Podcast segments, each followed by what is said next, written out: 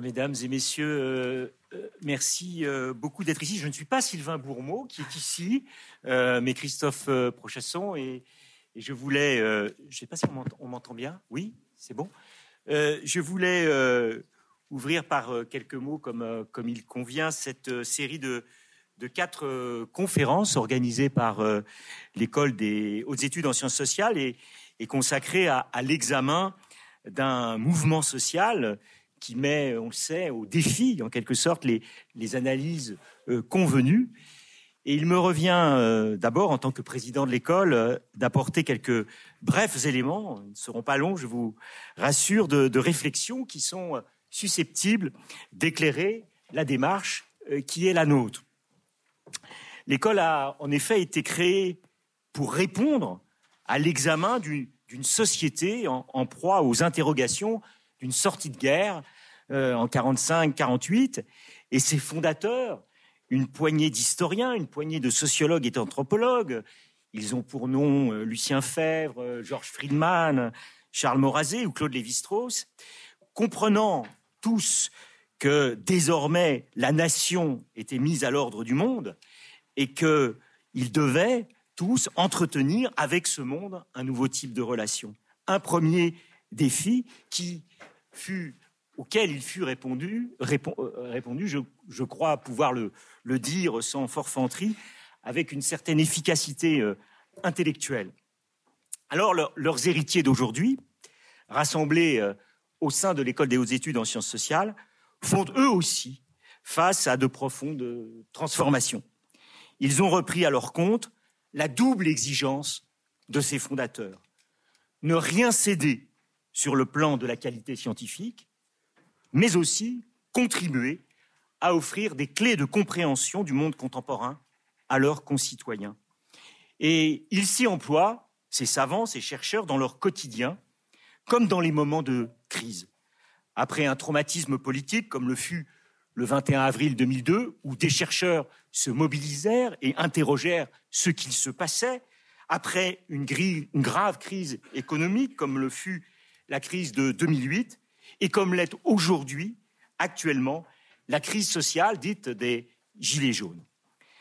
Cet effort euh, d'éclairage, je veux le dire avec force, ne peut pas se faire à n'importe quel prix.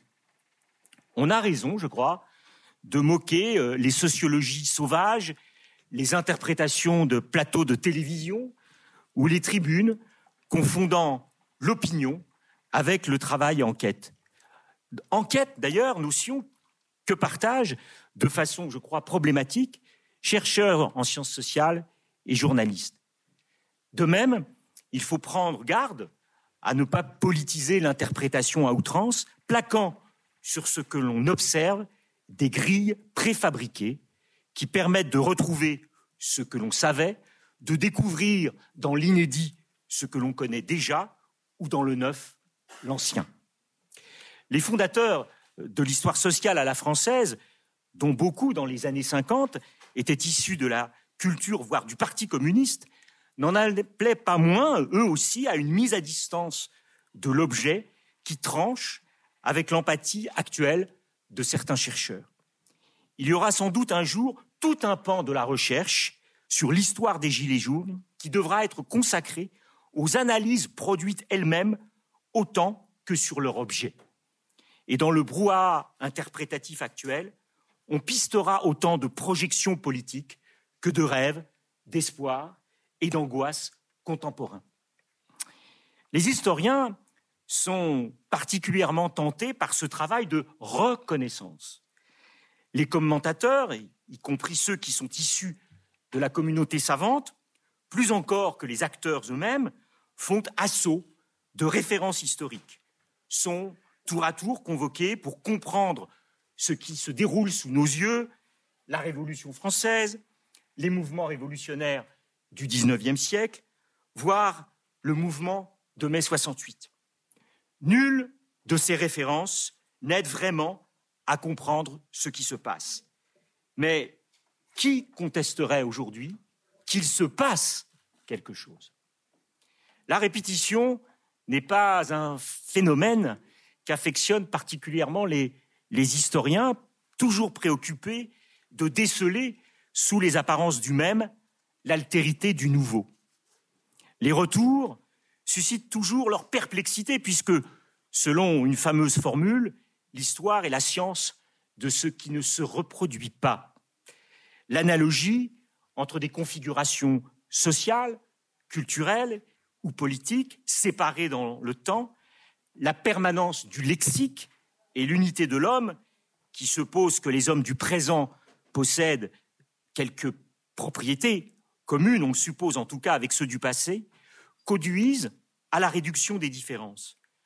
La communauté des apparences suffit ainsi à établir l'identité des choses. Le discours public, nous l'entendons, repose beaucoup sur ce mécanisme que la pensée critique vient dissoudre. La pensée critique, c'est-à-dire celle précisément que les sens sociaux mettent en œuvre et dont l'histoire est l'un des supports les plus efficaces. C'est ce travail qui sera présenté au cours de ces quatre rencontres qui viseront non pas à avancer de façon anticipée et selon la formule consacrée que je détourne, sans bénéfice d'inventaire, la vérité sur le mouvement des Gilets jaunes, mais un ensemble d'hypothèses que des savants ou des observateurs peuvent aujourd'hui émettre dans l'attente de recherches plus fouillées. Je souhaite donc remercier toutes celles et tous ceux qui ont rendu possible cette démarche, à commencer par euh, ceux qui vont débattre euh, ce soir, euh, qui vont débattre dans le cadre d'une démarche qui se veut, vous l'aurez compris, d'abord expérimentale et qui, sans placer la science sous la tyrannie de l'actualité, n'en cherche pas moins à mobiliser les savoirs les plus robustes dans cet effort de compréhension de ce qui apparaît d'abord comme une énigme, sauf évidemment pour quelques esprits forts dont il faut toujours se méfier. Mes remerciements s'adressent donc à mes collègues ici présents, mais aussi tout particulièrement aux deux membres de l'équipe présidentielle, Dominique Linhart, chargé de recherche auprès de la présidence, et le vice-président Romain Huret, qui ont préparé ces journées. Je remercie aussi euh, les collègues et amis de France Culture avec lesquels nous avons monté ce partenariat et je vous souhaite donc une excellente et intéressante soirée. Merci.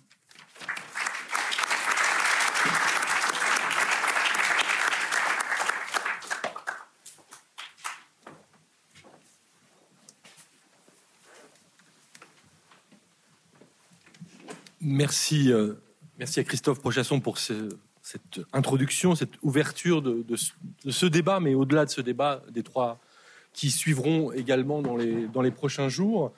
Euh, je suis euh, très heureux de, de les animer.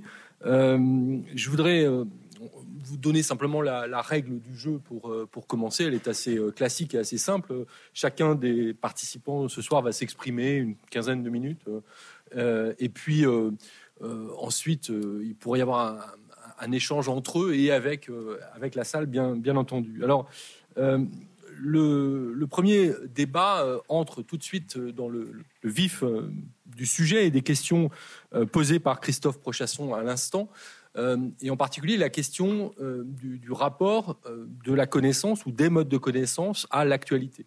je crois que ce qui frappe quand survient quelque chose comme ce mouvement des, Gilets jaunes, euh, c'est d'abord et avant tout le sentiment perçu relativement vite qu'il s'agit d'un événement au sens euh, le plus pur du terme, comme il en survient relativement peu, à vrai dire, c'est-à-dire effectivement une énigme, quelque chose qu'il s'agit de, de comprendre. Euh, et on, a vu, et peut-être été surpris d'ailleurs, de, de, constater à quel point les chercheurs se sont sentis un certain nombre de chercheurs se sont sentis requis par euh, euh, ce caractère événementiel de la chose pour intervenir, alors même euh, qu'ils n'avaient pas commencé à mener des enquêtes, alors même probablement que beaucoup d'entre eux n'en mèneront jamais sur, sur cette question. Mais c'est très intéressant de ne pas attendre que ces enquêtes soient réalisées, que les résultats soient publiés pour leur donner la parole. Euh, pour qu'ils nous expliquent pourquoi ils se sont euh, sentis requis, quel type d'hypothèse, et je reprends euh, le mot clé, à mon sens, prononcé par Christophe Prochasson, un mot d'ailleurs, je fais une parenthèse, que nous avons choisi de mettre en titre d'un volume qui paraît demain et qui est le premier livre d'AOC, ce journal quotidien, hypothèse sur un mouvement, parce que on en est là, on ne peut pas en être au-delà aujourd'hui, ce ne serait pas véritablement raisonnable. Je présente rapidement euh, tous ceux qui vont prendre part au débat. Euh, je commence par euh, l'extrémité à ma gauche, à votre droite de la table, Cyril Lemieux, qui est enseignant-chercheur à, l'école des hautes études en sciences sociales, qui a travaillé sur différents types de sujets, notamment sur le journalisme et la presse. Je pense que ce sera utile pour, pour participer à ce débat ce soir, mais aussi sur des questions d'environnement, d'écologie. Peut-être que ça aussi, ce pan-là, ces enquêtes-là pourront éclairer diverses choses. Florence Somnas, qui est journaliste, euh, reporter, euh, reporter au Monde, euh, qui a longtemps travaillé sur des pays étrangers et, qui, depuis assez longtemps maintenant aussi, écrit des reportages en France. On, lui doit de nombreux textes dans le monde, mais aussi un, livre, lequel Wistreham, sur ce sujet-là, et puis d'autres plus récemment. Elle a pour le monde produit l'un des longs reportages sur les Gilets jaunes trois semaines, 15 euh, jours, trois semaines après le, début euh, du mouvement, c'était au mois de, décembre, sur un rond-point, hein, euh, enfin sur un lieu en France, voilà. et puis Isabelle Coutan, à ma droite, qui est sociologue au CNRS, à l'IRIS, dans, cette école, qui a travaillé entre autres sujets, parce que là, je crois que le livre sur les migrants sont, est indiqué, mais elle, elle, a avant ça travaillé sur, je reprends l'expression, les petits moyens, sur les classes populaires d'un certain type, ou enfin en tous les cas, euh, on y reviendra euh, dans, un certain type d'habitat aussi et de position géographique avec d'autres collègues sociologues. et puis Julien Michy qui lui est chercheur à l'INRA et qui vient de faire paraître aux éditions de l'école et aux études avec trois autres collègues un livre sur la question des classes populaires dans ces milieux ruraux. Et qui travaille aussi sur euh, le syndicalisme et qui pourra euh, nous, éclairer là-dessus. Alors, je, voudrais commencer par euh, donner la parole à Florence Omnas parce que, après tout, je crois que c'est probablement celle qui est allée voir, la seule ici qui est allée voir longuement, en tout cas, ce qui se passe, à quoi nous avons affaire. Ça me semblait donc naturel de te donner d'abord la parole, Florence, pour nous expliquer euh, non seulement ce que tu as vu, ce qu'on a pu lire dans le monde, mais aussi euh, la manière dont euh, tu as travaillé pour écrire ce, reportage. Bonsoir tout le monde. donc effectivement, le travail d'un journaliste est, j'allais pas dire absolument inverse de celui du chercheur, mais c'est celui de l'immédiateté. Donc ce que je vais, ce dont je vais vous parler, ce n'est pas peut-être pas expliquer, mais en tout cas montrer, essayer de vous montrer ce que moi j'ai vu. Donc c'est un, c'est une contribution euh, modeste au sens où ça n'est pas quelque chose de construit, mais c'est vraiment euh, les journalistes travaillent et donnent euh, d'une situation une photographie à un endroit donné et à un instant donné. Donc c'est très modestement que je prends la, parole devant, devant votre assemblée. Donc évidemment, l'idée du, journal où je travaille, Le Monde, a été dès lors que la mobilisation a pris de l'ampleur, c'est-à-dire que assez, rapidement, on s'est rendu compte que ça n'allait pas durer un seul samedi, si j'ose dire. Et à vrai dire, j'avais déjà été très intriguée par, euh, par l'ampleur que je, que je devinais de ce mouvement, parce que j'avais suivi ce, euh, ce qui en avait été un petit peu le, le début, et je pense qui a servi de tour de chauffe, ça va vous sembler bizarre, qui était la fameuse itinérance mémorielle d'Emmanuel Macron. Donc pour le journal, j'avais suivi cette, euh, cette itinérance c'était le nom officiel. Et donc, euh, euh, sur quelques jours, et, la, mission que j'avais était non pas de suivre à l'intérieur du cortège officiel, mais de suivre du, public. Et alors, ce qui était assez frappant dans ce, dans, ces, ça durait six jours, sept jours. Ce qui était assez frappant, c'est qu'il n'y avait pas assez souvent, vous savez, il y a d'ailleurs un, livre d'un sociologue qui a été écrit là-dessus, euh, on regarde passer les cortèges officiels de présidents un peu comme on regarde passer le Tour de France, c'est-à-dire qu'il y a sur le côté des gens, on applaudit, on est content, et même si on n'est pas tout à fait d'accord, on vient pour, entre guillemets, l'événement. Et, ce livre euh, du sociologue racontait très bien comment, quelle que soit son opinion politique, finalement, on, était content d'être là et on applaudissait. Je suis sûr que vous connaissez son nom, non? Voilà, c'est ça. Donc, euh, et, c'était un bouquin très intéressant. Et là, il y avait deux choses qui étaient complètement en rupture avec ça et qui, je pense, parlent aussi d'une rupture de notre époque par rapport aux politiques dans lesquelles s'inscrit ces gilets jaunes. La première chose, c'était que les gens ne venaient pas, n'avaient pas envie de venir. Et ceux qui avaient envie de venir, ils avaient envie de venir non pas pour applaudir, mais pour râler. Et ça, c'était très particulier. C'est-à-dire que on allait sur le bord de la route quand on avait des critiques, j'ose pas dire doléances aujourd'hui parce que le mot euh, circule euh, tellement dans, ce contexte que ce qui devient compliqué. Mais en tout cas, les gens qui venaient ne venaient pas applaudir, au contraire, ils venaient protester. Donc ça, c'était la première des choses. Et la deuxième, c'est que rompant avec cette tradition, le cortège officiel lui-même empêchait les gens de venir.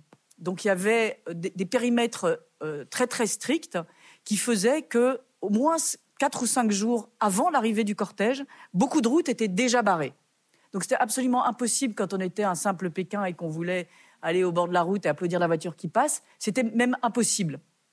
Donc il y, avait des deux côtés euh, une rupture, euh, j'allais dire consommée. C'est-à-dire que le politique ne souhaitait pas avoir de, entre guillemets, vrai public, et, le vrai public souhaitait venir, mais pas pour applaudir. Et au fur et à mesure où passait ce cortège, donc on sentait la, contestation monter. Et je vous rappelle la situation, le samedi euh, euh, le samedi suivant d'Emmanuel Macron allait être la fameuse manifestation Gilets jaunes. Donc c'était vraiment lui arrivé à Paris le week-end d'avant. Et comme par hasard, à l'Arc de Triomphe, qui a été ensuite un des endroits les plus ciblés. Donc il y avait cette espèce de montée pendant une semaine où au début ça se passait bien, donc il va venir, alors on faisait un peu comme d'habitude, la préfecture va être là, petit four, enfin bon, les cérémonies officielles dans ce qu'elles ont de, plus banal et de plus euh, connu et, réglé. Et au fur et à mesure où, ça avançait, on voyait ce qui s'était passé dans les villes précédentes. Les gens disaient commande, alors à, telle ville ils n'ont pas pu venir, alors nous on va essayer quand même, ah ben non on n'arrive pas, etc. Monter cette histoire de gilets jaunes. Et, bien sûr, il y avait au milieu, enfin, des, des, j'ai pas résisté une fois, bien sûr, à aller à une station-service dans, dans, le nord de la France pendant cette itinérance, en disant, en parlant du prix de l'essence, qui était le déclenchement de ce mouvement. Et là, j'allais dire, il suffisait d'avoir deux oreilles pour comprendre que ce qui allait se passer.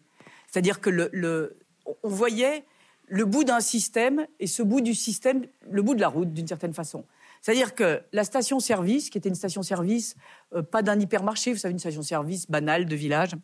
Donc le type disait, voilà, l'essence a augmenté, elle est de plus en plus chère et moi je gagne de moins en moins d'argent, disait le pompiste. donc je vais fermer. Les gens qui passaient là disaient, ah oui, mais l'essence est de plus en plus chère, donc nous, ce type, c'est notre copain, mais on va pas y aller parce que c'est plus cher qu'au Leclerc. Au Leclerc, on disait, on va y aller, mais on n'aime plus aller à Leclerc parce que le Leclerc, on voit bien qu'il nous exploite. Et donc on voyait qu'il y avait tout un, tout un circuit qui ne fonctionnait plus où euh, celui qui doit vendre ne gagne pas assez, celui qui doit payer trouve que c'est quand même trop cher. Donc il y avait de, de tous côtés, les, les, pièces du puzzle ne s'imbriquaient plus. Et il, manquait une chose, c'était la route devant cette station-service, qui était une route, une route nationale, cette fameuse, j'ai oublié son nom, euh, j'en suis désolée, euh, qui traverse le, nord de la France, enfin cette ce nord-là qui longe la Belgique, qui va de Lan à euh, de tête, ça doit aller vers Saint-Quentin après. Et cette route-là était absolument cabossée, à deux voies, impossible de doubler. Quand on tombait derrière un camion, on en avait pour des heures. Pas d'autoroute, mais seulement cette route. Et depuis 40 ans, les hommes politiques avaient promis de la mettre quatre voies. Donc vous voyez la situation. Cette route sur laquelle on n'arrive pas à rouler, où tous les hommes politiques nous ont menti depuis 40 ans, ils allaient la mettre quatre voies, mais elle n'a jamais été quatre voies l'essence trop chère, les voitures qui s'arrêtent pas. Ne venez plus à cette station-service, et c'était terrible, que des gens, parce que cette station-service faisait crédit, puisqu'elle était privée d'une certaine façon. Et donc, on pouvait venir à partir du 15, un peu comme on va à l'épicerie de quartier euh, qui fait crédit alors que Leclerc ne fait pas crédit, en disant, bah, écoute, je te paierai à la fin du mois, etc. Donc, c'était, il y avait vraiment là, on voyait se nouer une situation. Et la, conversation commençait à tourner en disant alors est-ce que vous allez être gilet jaune? Oui, non. Et les gens n'osaient pas trop se lancer. Donc on est là au, samedi acte 1, moins une semaine à peu près. Et donc les gens disaient est-ce que tu vas y aller? Oui, moi j'hésite, je sais pas trop ce que c'est. Euh, les maires eux-mêmes se tâtaient. Alors on commençait, ils commençaient à mettre des gilets sur les sur les pare-brises. Alors tout le monde trouvait une excuse. Oh, moi, je le mets, mais c'est pour faire plaisir à ma femme. Moi, je le mets, c'est parce que mon fils m'a demandé. Bref, tout le monde le mettait quand même. Et donc, on, voyait là monter quelque chose d'une incompréhension de toute cette situation très imbriquée entre des politiques qui ont promis, qui n'ont jamais tenu. Cette fois, on n'a pas envie d'aller les voir. Enfin, tout ce, que je vous ai expliqué, cette espèce de situation assez étrange. Et là-dessus, la semaine suivante, ça éclate et ça perdure, ce mouvement perdure, alors que tout le monde ne lui avait donné qu'un samedi de vie. Et en fait, de samedi en samedi, loin de s'essouffler, d'une certaine façon, ce mouvement se construit d'une certaine manière et à sa manière. Et c'est là où le journal me demande de revenir en disant voilà, va sur, va sur un rond-point, voir ce qui se passe. Et alors là, on est début, enfin, première semaine de décembre, donc ça fait, on doit être à, acte 3 ou 4. Et là commence déjà la tension avec les journalistes. Alors donc, ils se disent est-ce qu'on va sur un rond-point? Mais est-ce qu'on va se faire accepter? Est-ce que ça va être possible de travailler? Donc il y a tout un tas d'éléments qui commencent à se mettre en place en se demandant qu'est-ce qu'on peut faire en réalité? Et alors l'idée de base était, ça c'était la, mienne, ma demande, était de dire on va prendre un rond-point où il ne s'est jamais rien passé, même pas un rétroviseur cassé. C'est-à-dire que euh, dès le début, en fait, les violences aux manifestations, qui sont beaucoup dues au fait que, évidemment, c'est un mouvement assez spontané, qui n'a pas de service d'ordre. Donc, il y a les, manifestants et la police, c'est vraiment face à face. Donc, contrairement à tous les manifestations syndicales où il y a des services d'ordre plus ou moins actifs, mais enfin en tout cas qui existent, là, il n'existe pas. Donc, il y a vraiment deux. Il n'y a, pas de voilà, il n'y a pas de. Je n'ose pas dire de casque bleu parce qu'on est chez les Gilets jaunes, mais il n'y a personne entre les deux. Et donc, euh, ça, commence à castagner. Et donc, l'idée était de montrer les Gilets jaunes hors, hors bataille, hors violence pour, aller vite. Et euh, l'autre idée aussi était d'être très loin des grandes villes. Donc, euh, on avait l'impression que l'image qu'on avait des gilets jaunes dans les villes était très différente de celle dans un, sur un rond-point banal de, campagne. Donc, je me retrouve pour, voilà, à Marmande. Donc, Marmande, au rond-point de Marmande où j'étais, le rond-point Leclerc. Il ne s'est jamais rien passé. Donc, on est, tout le monde est, donc j'arrive, le premier jour. Assez compliqué. Donc, effectivement, on vous dit, vous êtes journaliste. On vous dit, bon, bah, écoutez, euh, nous, on reçoit pas de journalistes. Alors là commence, ça, malheureusement, j'allais dire, j'ai l'habitude. C'est euh, journaliste qui était une profession fêtée il y a encore 20 ans. Donc vous arriviez quelque part, que ce soit à l'étranger ou ailleurs, vous disiez j'étais journaliste, on vous disait tout de suite voilà le coupe-fil, madame, euh, allez-y, vous avez un. C'était une, position privilégiée. Et c'est devenu tout à fait l'inverse, aussi bien à l'étranger euh, qu'en France aujourd'hui. Donc euh, la carte de presse qui était, qui était une protection et un statut est aujourd'hui une cible. Donc là, c'est un peu ça, mais, mais version gentille. Donc c'est juste, on ne vous parle pas. Et donc, non seulement on ne vous parle pas, mais vous êtes dans un coin et on vous filme parce que vous allez mentir dans le journal. Et donc, on vous filme en disant, je ne lui avais jamais dit ça, regardez ce qu'elle a inventé, etc. Donc pendant une matinée, vous êtes là et on, vous dans un coin et vous êtes filmé. Et puis au bout d'un moment, évidemment, euh, je reste là. Donc euh, on me dit il faut partir et je reste. Donc je, m'assieds, je fais vraiment le, voilà, je, m'installe. Et donc les choses étant ce qu'elles sont, bah, au bout voilà, au bout d'un moment, vous êtes transparent, vous êtes comme tout le monde, et la conversation s'installe. Donc la situation est vraiment celle-là. Et ce qui est assez particulier, c'est que euh, au bout d'un moment, j'ai circulé entre les différents ronds-points de cette région, dans cette région-là, et ensuite j'ai fait un bout de trajet euh, remontant vers Paris en voiture. Et alors, il y a quelque chose que je ne m'explique pas, peut-être qu'il y a une explication, mais moi je ne l'ai pas, c'est que partout, les, ronds-points ont fait exactement de la même façon. C'est-à-dire qu'il y a la même chose appelée de la même manière, une cahute, donc qui est une baraque faite euh, euh, la plupart du temps en bois de récupération, hein, en palette. Voilà, la palette est devenue un instrument euh, vital des, des ronds-points. Il y a un tonneau qui fait bras zéro, vous avez vu tout ça, et des gens autour. Et tant et si bien que quand vous regardez ici aux informations, vous regardez des photos de ronds-points, vous êtes tout à fait incapable de dire où ça se passe en France. C'est-à-dire que tous sont à peu près pareils. En plus, en hiver où il y a peu de végétation, vous, vous ne savez pas si c'est dans le sud, dans le nord, etc. Mais en réalité, cette, euh, apparence euh, de, de situations similaires cache, je pense, des grandes disparités. Donc moi, je vais vous parler des ronds-points que j'ai vus avec modestie. Je ne sais pas ce qui se passe sur les autres. Donc ça, c'est la première des choses. Donc le Marmande, la particularité, c'est qu'on n'est pas. Alors je sais que ça fait des, euh, des, catégories qui vont vous sembler un peu peut-être comme ça dites euh, je ne sais pas comment dire, sociologique ou quelque chose comme ça, mais en tout cas, euh, euh, moi, je n'ai pas eu l'impression d'être dans le périurbain. Donc le périurbain, c'est-à-dire les, les, banlieues, voire les grandes banlieues, voire les zones autour de très grandes villes. Là, on est dans du, dans du rural, voilà. dans des bourgades qui vivent sur, sur elles-mêmes. Alors quelques-unes se disent oh, ce sera bien quand on pourra aller travailler à Bordeaux. Enfin, là, en tout cas, on n'est pas prêt d'aller travailler à Bordeaux.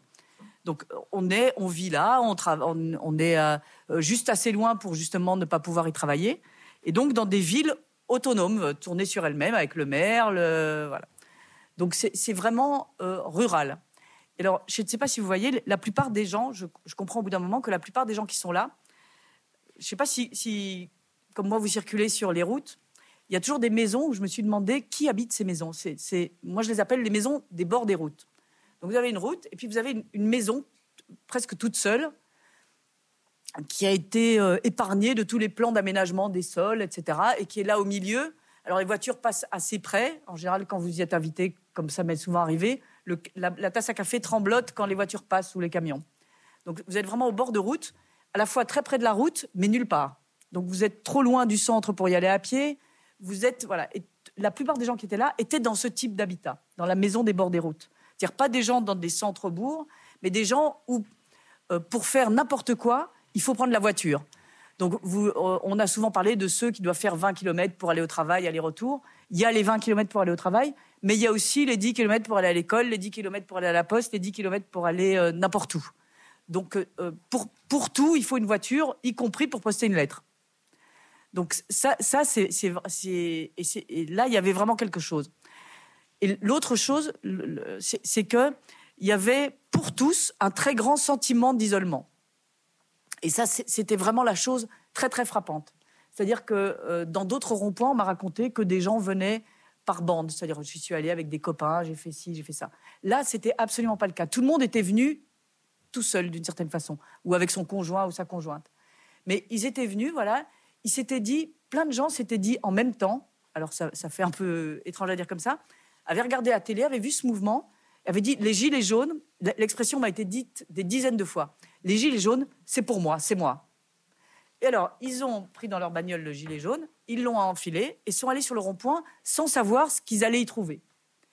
Et donc, les gens se retrouvent là. Et alors, il y avait des expressions extrêmement touchantes. Des gens disaient, voilà, je suis arrivé, je ne savais pas à qui parler, sur qui on allait tomber. Donc, il y a des tas de sujets qui n'étaient pas évoqués, la politique en premier, bien sûr, mais des, voilà, tout le monde était, un peu sur la pointe des pieds. Et ensuite, il y a des gens qui, dont on a dit, eh bien, euh, on, a tous sorti la tête des épaules au bout d'un moment. Donc on a commencé à dire, alors la tête est sortie des épaules, d'abord dans ce qui est logistique. Et là, on revient à cette organisation des ronds-points qui est construire la cahute, faire du café, couper le bois pour mettre dans le truc. Et donc cette organisation entre guillemets, d'un peu de bricolage, de camping, je ne sais pas comment l'appeler, en tout cas de construction et, d'organisation de vie sur un rond-point, est extrêmement, m'a semblé très importante comme fédérant quelque chose. Donc tout de suite, chacun a eu un rôle. Alors toi, tu t'occupes de ranger les vivres, toi, tu euh, vas acheter les bouteilles d'eau au Leclerc, toi, tu fais ceci. Donc les gens se sont organisés. Cette organisation euh, euh, prend beaucoup de temps, et sans cette organisation, je pense que beaucoup de ronds-points se se dissoudraient d'eux-mêmes. parce que cette organisation-là fédère. On fait quelque, j'arrive. Ah, au fait, on t'a pas dit, il faudrait une toile de tente. Ah, mais moi j'ai un vieux canapé qu'on va mettre dans la cahute, etc., etc. Et donc tout ça occupe la journée, parce que la journée aussi est occupée, pas seulement le rond-point. Donc il faut, il faut être, euh, il faut être là. Mais vous savez, on est assis là et qu'est-ce qu'on fait? Eh bien, on fait ça. on a cette espèce d'organisation qui est euh, la, vie de ce rond-point. Donc à midi, on fait à manger, l'un fait des saucisses, l'autre, euh, voilà. Et, ça, c'est cette vie commune, donc euh, soude absolument les gens. Et ensuite, L'autre grand sujet est de, se raconter ce que personne n'a jamais osé dire, c'est-à-dire la difficulté de vivre en France aujourd'hui dans certains milieux sociaux. Alors ça, c'était la seconde très grande découverte. Alors, je vous, fais un, portrait. Alors, bien sûr, je suis désolée, peut-être les mots vont être un peu, un peu crus, la manière de le dire. Se, retrouvent sur ces ronds-points des gens qui, ils le disent eux-mêmes, n'ont pas l'habitude de sortir, n'ont pas l'habitude d'avoir, ou en tout cas ne se sentent pas une place dans la société. Alors, euh, encore une fois, pardon pour les expressions, je, vais vite. Il y a beaucoup de personnes en fauteuil roulant, handicapées ou, des gens comme ça, qui disent ben Moi, j'ai pas de raison de sortir de chez moi, on me verse une allocation, c'est difficile pour moi de bouger, et ici, je me trouve une place. Voilà, j'ai une place que je n'ai pas ailleurs dans la société, sauf devant mon canapé. Ensuite, il y a des, mères euh, célibataires, des mères, euh, des familles monoparentales, ce type de personnes. Et ensuite, des couples. Et tous ont, cette même expression, voilà, ici j'ai une place alors que je ne l'ai pas ailleurs dans la société, y compris des gens qui ont un boulot ou des gens qui ont une autre chose. Et donc ensuite se, lance, il y a des discussions, donc alors par groupe d'affinité, euh, des retraités, des, tout un Par groupe d'affinité, on discute et, la grosse, grosse discussion, c'est euh, oser dire, voilà, j'ai du mal à la fin du mois, euh, je, n'y arrive pas. Toutes ces choses que, quand on est aujourd'hui des gens qui travaillent en France, ont du mal à dire et, souvent le cachent. C'est-à-dire, c'est pas pas des gens habitués à, aller dans des services sociaux. Au contraire, c'est des gens qui les ont fuis, des gens qui ont caché, des gens qui ont, pour certains. Alors la, comparaison est, un peu comme ça, c'est, je me souviens, dans les années 80, j'avais fait une série de reportages au moment où, à l'époque, ça s'appelait le RMI, avait été lancé. Et une des grandes, une des grandes, des grands chocs du RMI avait été, on, se demandait combien de personnes devaient en bénéficier. C'était très compliqué pour mettre en place euh, le, budget euh, euh, qu'on allait devoir déployer. Et en fait, le, les gens avaient été extrêmement surpris, enfin les pouvoirs publics avaient été très surpris du nombre de bénéficiaires de, personnes qui avaient demandé le RMI parce qu'ils étaient cachés. C'était des gens qu'on ne voyait pas, qui n'étaient pas tout à fait, pas clochards, mais pas tout à fait sans abri, mais voilà. Donc c'était une population qu'on n'avait pas devinée. Et là, c'est un peu ça. C'est-à-dire c'est une population dont on n'a pas deviné la profondeur des difficultés. Voilà. C'est des, gens bien plus en difficulté qu'ils ne l'ont jamais dit. Et donc l'essentiel des conversations était ça, était de dire mais comment on n'y arrive pas? Et toi, comment tu fais? Et toi, qu'est-ce que tu achètes? Et toi, euh, comment tu te débrouilles, etc. Et, ça, c'était vraiment très impressionnant. Et donc, c'est euh, euh, qu'est-ce que tu achètes au supermarché? Qu'est-ce que tu fais? Moi, je suis allée à, tel celui-là. Il y a une promotion là-dessus, etc. Et donc, c'était vraiment, c'était vraiment très particulier. Et c'était la comparaison du prix de la boîte de thon dans les différents supermarchés du coin, ce, type de, conversation. Et ça, ça c'est, je ne l'avais jamais vu faire, si ce n'est à voix basse et très rarement. Et là, c'était une conversation publique. Voilà. Et, les gens se, vraiment se lâchaient, quoi. Vraiment, ils y allaient, quoi. Et comment ils veulent qu'on s'en sorte et comment. Et, là, je vais passer, avant de passer la parole au suivant, je vais euh, euh, en venir au, deuxième volet qu'on avait évoqué, qui est cette rupture avec la classe politique. C'est que, alors, un seul nom, Macron. Un seul nom, Macron. Alors maintenant, ça c'est un peu. Euh, il y en a deux nouveaux, qui sont Castaner, bien sûr, et Chiappa. Donc voilà, c'est trois noms donnés. Alors euh, là, je vais vous dire une chose, mais je serais moi-même incapable de le dire.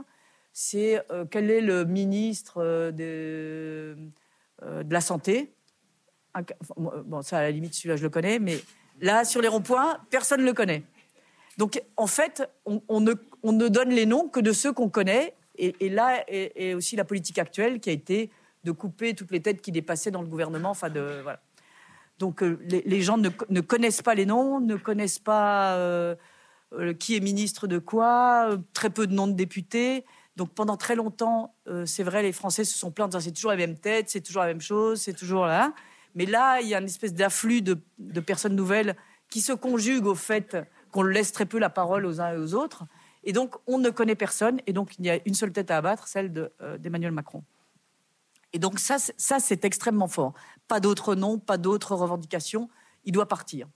Et alors, là, au moment où je suis arrivée, était le moment où se mettait en place, où commençait à se dessiner le RIC.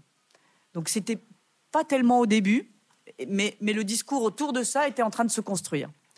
Alors, euh, qu'est-ce que, qui mettait quoi Qu'est-ce qu'on voulait dire par RIC RIC, enfin, ça dépend, il y a plusieurs façons de le dire. Les gens ont tous leur interprétation. Donc, si vous demandez à 30 personnes à un rond-point, mais le RIC pour toi, ce serait quoi? Vous allez avoir 30 définitions du RIC et de ce qu'on voudrait en faire. Et c'est un, petit peu, alors euh, l'impression que ça m'a donné parfois, c'est, euh, on, vit mal, ça, ne se passe pas bien, mais c'est, devenu un petit peu la, revendication fourre-tout derrière laquelle on met un peu ce, que chacun voudrait. Donc il faudrait que les députés soient plus à l'écoute, donc on va mettre d'autres députés. Il faudrait, voilà. Et, la définition précise de ce que ça peut être reste, je pense, extrêmement floue. Donc ça, c'est l'impression que j'ai eue. Peut-être que ça s'est précisé depuis. Hein, le reportage, je l'ai fait en, je l'ai fait en, décembre. Et depuis, évidemment, je suis allée à, je suis allée à d'autres ronds-points comme ça par, pour, me tenir, pour me tenir au courant, pour voir comment les choses évoluent. Et donc, euh, ça reste un peu, un peu comme ça. je trouve cette, définition du RIC. Et, l'autre très grande chose, c'est que c'est, euh, contrairement aux autres, euh, aux autres mouvements, celui-ci regroupe des gens extrêmement différents, extrêmement différents, euh, à la fois dans leur type de profession. Alors il y a des professions pas du tout représentées, prof, enseignement, pas de personnes, très peu, un site à la retraite peut-être, mais pas plus. Très peu de professions libérales, alors qu'il y a des petits chefs d'entreprise. Donc euh, il y a une question sociale, mais pas que, enfin, de niveau de salaire, mais pas simplement. C'est-à-dire une grande représentation de, petits patrons de PME, de choses comme ça. Donc voilà, donc euh, je vais peut-être laisser la parole au suivant.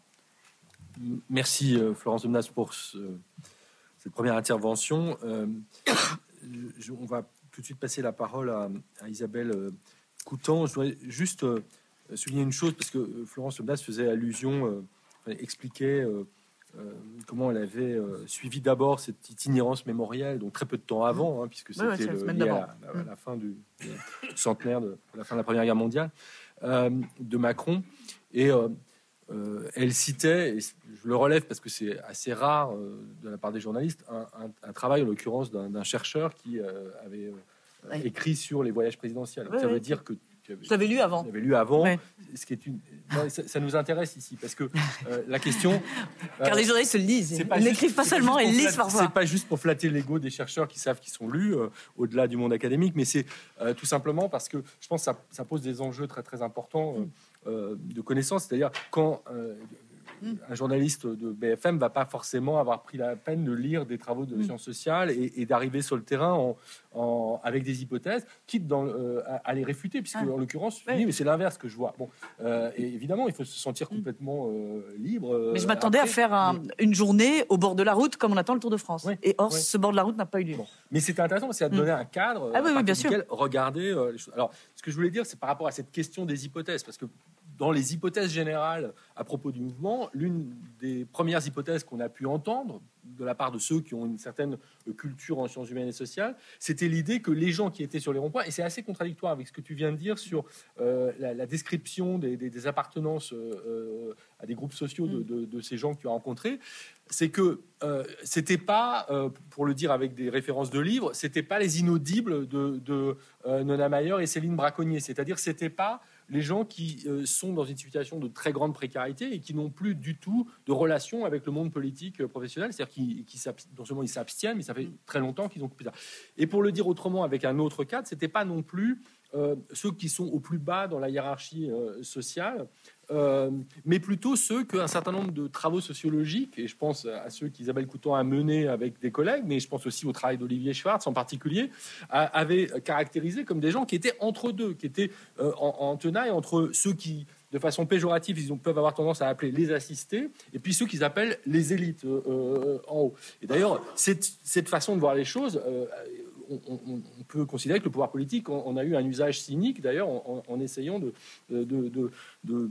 d'encourager de, de, un regard sur les assistés de la part du, mouvement des Gilets jaunes. Alors j'imagine que ça, c'est typiquement le genre de, de, chaîne de pensée ou d'hypothèse que, tu peux avoir en tête, Isabelle, quand, le mouvement commence, et peut-être aussi, d'ailleurs, es-tu sollicité euh, euh, euh, pour expliquer à partir de, ce schéma-là, qui est quand même assez partagé maintenant, certainement pas par tous les journalistes, mais par quelques-uns d'entre eux, par, par des citoyens qui s'intéressent un peu à la société française alors oui, donc là j'interviens, c'est la première fois que je fais une intervention de ce type et c'était la première fois que je faisais une tribune dans le monde en décembre à chaud. je ne suis pas du tout habituée à parler de manière générale en dehors de, en dehors de mes propres enquêtes. Et donc, euh, je ne suis pas habituée à parler quand ce n'est pas sur des données de première main, comme on dit. Euh, en même temps, depuis 20 ans, je travaille, euh, je suis sociologue des quartiers populaires. donc, je travaille sur ces questions depuis 20 ans. Et donc, quand j'ai été sollicitée pour donner mon ressenti sur ce mouvement, j'ai eu un premier mouvement de ma première réaction a été de me dire non je peux pas je, peux pas le faire et puis après mon deuxième moment a été de me dire il y a quand même beaucoup de femmes dans ces mouvements sur ces ronds-points il y a quand même très peu de femmes dans les experts et universitaires qui commentent ce mouvement. Et donc je me suis dit euh, il y a peut-être un enjeu aussi en tant que femme à, essayer de penser ça et à prendre la parole. Euh, et puis mon troisième temps c'est que j'avais quand même effectivement un sentiment alors je ne sais pas s'il est juste, euh, euh, j'avais un, sentiment sur ce que j'entendais, sur ce que je lisais sur les réseaux sociaux, sur ce que, voilà, sur ce que je, lisais les journalistes, je regardais un peu la télévision, j'écoutais la radio, je lisais quelques textes de, sociologues euh, qui ont commencé à être écrits, par notamment par Benoît Cocard qui était sur un rond-point. et puis, et, donc j'ai eu, eu l'impression qu'effectivement c'était très hétéroclite ce cette, mobilisation. Euh, je pense qu'effectivement, selon les ronds-points, selon les lieux, il va y avoir des choses assez différentes. Euh, mais il me semblait, et ça a été. Euh, c'est quand même un, peu confirmé par le travail qui a commencé à être mené. autour de Magali de la Souda, c'est qu'il y avait un mélange de fractions stables des classes populaires et de ce que nous, avec euh, Yasmine Thiblo, euh, Olivier Masclet et puis Marie Cartier, on avait appelé les petits moyens parce qu'il nous semblait que c'était une fraction de la population qui n'était ni les classes moyennes ni les classes populaires. Et donc ils étaient caractérisés par... Euh, donc on avait travaillé sur un quartier pavillonnaire de Gonesse en Ile-de-France. Et c'était des gens qui avaient pour particularité d'être originaires des milieux populaires, d'avoir une petite ascension sociale, mais d'être très différents de ce que dans la sociologie bourdieu on appelle les petits bourgeois. Parce que ce pas des gens qui, euh, à la, et, qui se sont constitués comme groupe avec une identité collective par l'habitat, pas par la sphère du travail. Voilà, par cet habitat pavillonnaire. Et euh, donc c'était des gens qui étaient... Et donc et ce, qui, ce, qui, rendait aussi compliqué de les caractériser socialement, euh, c'est que parfois les couples étaient relativement hétérogames, avec notamment un niveau de qualification des femmes supérieur à celui des maris. Donc euh, voilà, euh, en, travaillant sur les, sur les familles, on a, voilà, c'était ni des classes populaires, ni des classes moyennes en fait. Et euh, on avait fini par reprendre ce terme de petits moyens en prenant une catégorie par laquelle une habitante était elle-même désignée. Elle avait dit, on n'est pas des... Nous, on est des petits. On n'est pas des petits petits, mais on est des petits moyens. Voilà comment on avait un peu travaillé. Et donc il me semblait que dans ce mouvement, il y avait une alliance assez particulière entre entre euh, ces petits moyens et euh, les, catégories populaires, pas, forcément les plus précaires. Donc, euh, dans les, bon, c'est juste exploratoire. Il va falloir maintenant que la profession se mette au travail. Mais donc sur les 166 questionnaires qui ont été passés là en décembre, il y avait 45% d'employés, 19% d'ouvriers et 40% d'artisans, commerçants, chefs d'entreprise. 45% d'employés, à l'échelle de la population, il y a 30% d'employés. Donc c'est une très grosse surreprésentation, c'est la catégorie la plus surreprésentée avec aussi la catégorie artisan, commerçant, chef d'entreprise. Euh, et euh, les employés, c'est 80% de femmes, euh, alors que les ouvriers sont 80% des hommes. Donc voilà, il y a. Et un, employé sur deux, et plutôt une employée sur deux, est famille monoparentale. familles monoparentales, ça représente 25% des familles, c'est 50% dans cette catégorie-là de la population. Donc voilà pour. et c'est vrai qu'un des, un des enjeux qu'on a en, en, sociologie aujourd'hui, c'est comment penser la structure sociale aujourd'hui. Il y a eu toutes les années 80-90, quand on a commencé à délaisser la sociologie de la classe ouvrière, il y a eu tout un moment différentes thèses sur comment penser la société aujourd'hui. Il y avait à la fois la thèse de la moyennisation, avec cette idée qu'il y avait une vaste classe moyenne et, en, parallèle aussi cette logique d'exclusion, mais qui était pensée comme une rupture complète sans penser du coup les processus d'effritement sociaux. Et puis il y a eu aussi tout le moment où on a parlé de l'individualisation, c'est encore relativement en vogue. Euh, l'idée qu'on serait une société des individus, qui aurait plus forcément d'appartenance euh, de classe. Et donc la sociologie des classes populaires, c'est, un terme, voilà, et je pense qu'un des enjeux de ce mouvement, et ce qui explique aussi pourquoi j'ai, pensé que c'était important d'intervenir, euh, c'est qu'il y a un enjeu, et intellectuellement et politiquement, à parler en termes de classe populaire, ça, voilà, ça n'a pas toujours été ça. Il y a encore, il y a encore en tout cas, ce mouvement montre qu'il y a encore, enfin, des, classes sociales aussi au sens où euh, il me semble que ce qui est important, ce qui moi m'a surpris dans ce que j'ai entendu euh, de, ce qui remontait des gilets jaunes, c'est effectivement cette conscience très forte des inégalités et ce, que Gérard Noriel aussi qui a dit très vite, ils remettent au cœur du, ils remettent au, cœur du débat la question sociale. Euh, et ce qui me surprenait aussi, c'est que sur mes terrains à moi, cette fraction-là de la population, euh, classe populaire euh, que Hogarth appelait les classes populaires respectables, et puis petits moyens, quand ils quand ils parlaient aussi de leur sentiment d'insécurité sociale et physique parfois, ou de leurs inquiétudes de déclassement, de choses comme ça, c'est vrai qu'ils avaient le discours qui, était, que j'entendais beaucoup, c'était cette dénonciation des assistés. Euh, en Ile-de-France, la question aussi de, la délinquance, des jeunes issus de l'immigration. Et donc tout ce travail de, distance, de distanciation et de mise à distance. Et euh, le E, le E, c'était pas forcément les puissants dans ce que j'entendais. Le, E, c'était ceux d'en dessous dont on veut se démarquer. Et euh, dans la parole qui a été portée, il y a un peu ce discours, mais il est très très peu présent, il me semble.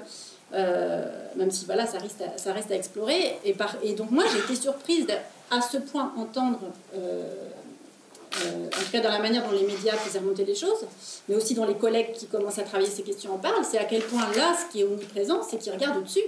C'est les classes dominantes en fait.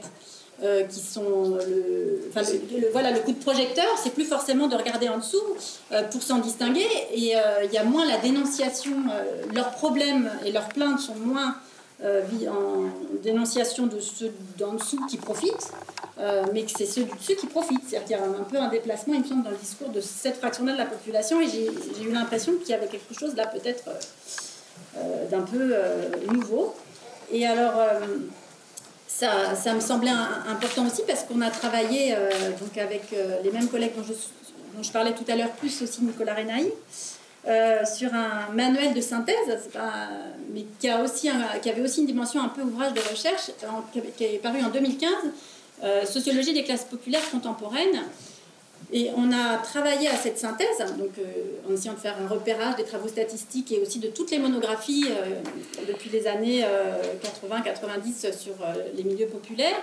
Il y avait un enjeu intellectuel et politique à essayer de montrer, mais on ne savait pas au départ ce qu'on allait trouver, si on allait pouvoir le montrer, parce qu'il y, y, a tout ce discours de, de tension interne au milieu populaire, de fragmentation, d'éclatement des milieux populaires. Euh, notre objectif, c'était d'essayer de montrer qu'il y avait quand même une condition commune, des conditions d'existence communes et peut-être des traits culturels toujours relativement spécifiques, hein, parce que pour parler de classe populaire, euh, dans, cette sociologie-là qu'on est nombreux à faire, hein, euh, il y a cette idée d'une position économiquement et culturellement dominée et de traits culturels spécifiques communs qui font groupe. Quoi.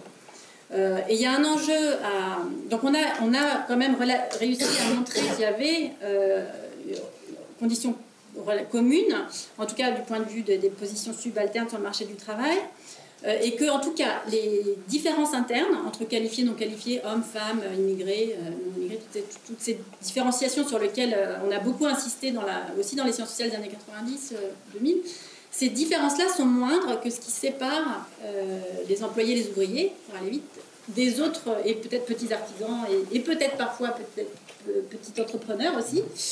Euh, ce qui les différencie est moindre que ce qui les sépare des autres groupes sociaux, et donc, que, en tout cas, sur le papier, même s'il n'y a pas forcément de sentiment d'appartenance commun, en tout cas au moment où on écrit l'ouvrage, il n'y a pas forcément de sentiment d'appartenance commun, il y a quand même des conditions d'existence et des styles de vie et des, traits culturels relativement qui, les rassemblent, en tout cas qui les, qui les distinguent des, groupes plus favorisés.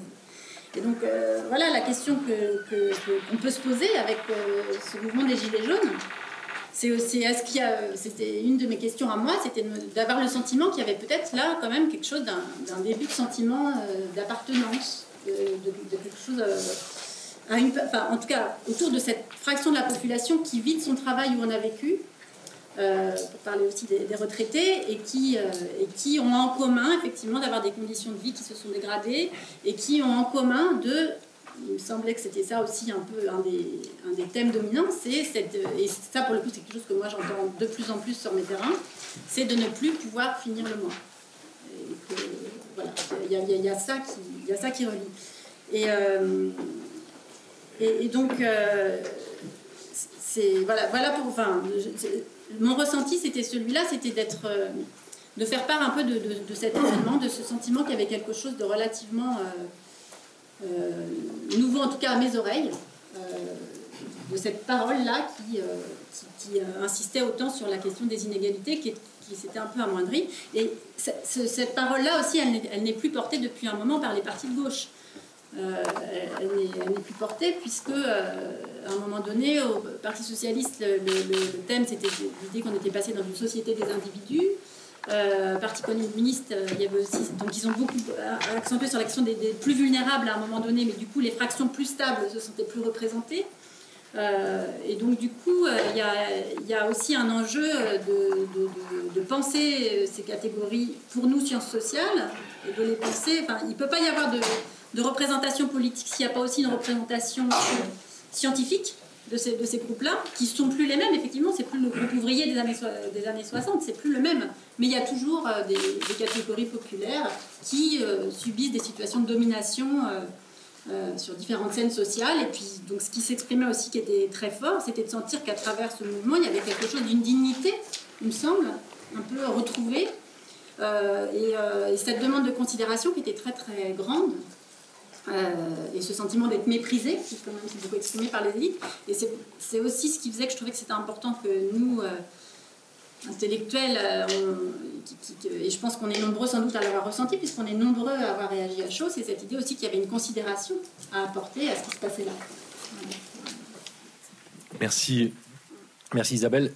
Tu dis nous, et, tu disais pour commencer tout à l'heure, moi, en tant que femme aussi, constatant que assez peu de chercheuses euh, était intervenu, et je, vais abonder dans ce sens, parce que juste sur l'expérience de, notre expérience éditoriale à, AOC, on, a décidé de faire un livre avec 25 textes euh, chronologiques, euh, on a dû s'arrêter un moment, et forcé de constater que sur les 30 auteurs qui sont dans ce livre, il n'y a que trois femmes, ce qui ne correspond pas du tout à la proportion en général d'auteurs, puisqu'on est plutôt autour de 40% pas encore totalement la parité, mais enfin, on, fait attention euh, à ça. Et là, je ne sais pas comment l'expliquer, mais euh, il y a un fait qui est en train de changer. Et, euh, d'ailleurs, hier soir, on a, publié un, article d'Anne Lambert et deux autres chercheuses sur des questions qui rejoignent en partie celles que tu poses et qui ont trait à, à l'habitat, puisque moi j'avais pensé à solliciter Anne Lambert, ayant lu il y a deux ans son livre sur euh, l'accession à la propriété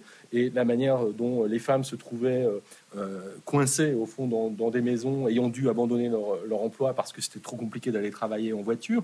Et donc là, on a une contribution sur des femmes et des ronds-points. Sur le mode de l'hypothèse dont je parlais tout à l'heure, parce que l'enquête n'est pas commencé, de la part d'une chercheuse de, de l'INED. autre, puisque tu citais le nom de, Nicolas Renaï, euh, il est euh, l'un des co-auteurs avec euh, Julien Michy de, ce livre sur les classes populaires et le, monde rural. Là aussi, il y a eu un enjeu très fort et peut-être assez rapide, peut-être le plus rapide en termes d'hypothèses et de réactions de la part des chercheurs et des journalistes, qui était pour certains chercheurs de battre en brèche l'explication qui a surgi immédiatement dans les médias pour les Gilets jaunes, c'est-à-dire la, fameuse thèse de Christophe Guilluy ce consultant en géographie euh, dont le, concept de, fracture périurbaine a, fait florès depuis, depuis des années. Donc beaucoup de médias l'ont présenté comme un visionnaire, quelqu'un qui aurait compris le mouvement des Gilets jaunes avant tout le monde, grâce à son travail. Et donc je pense qu'un certain nombre de chercheurs se sont sentis un peu requis.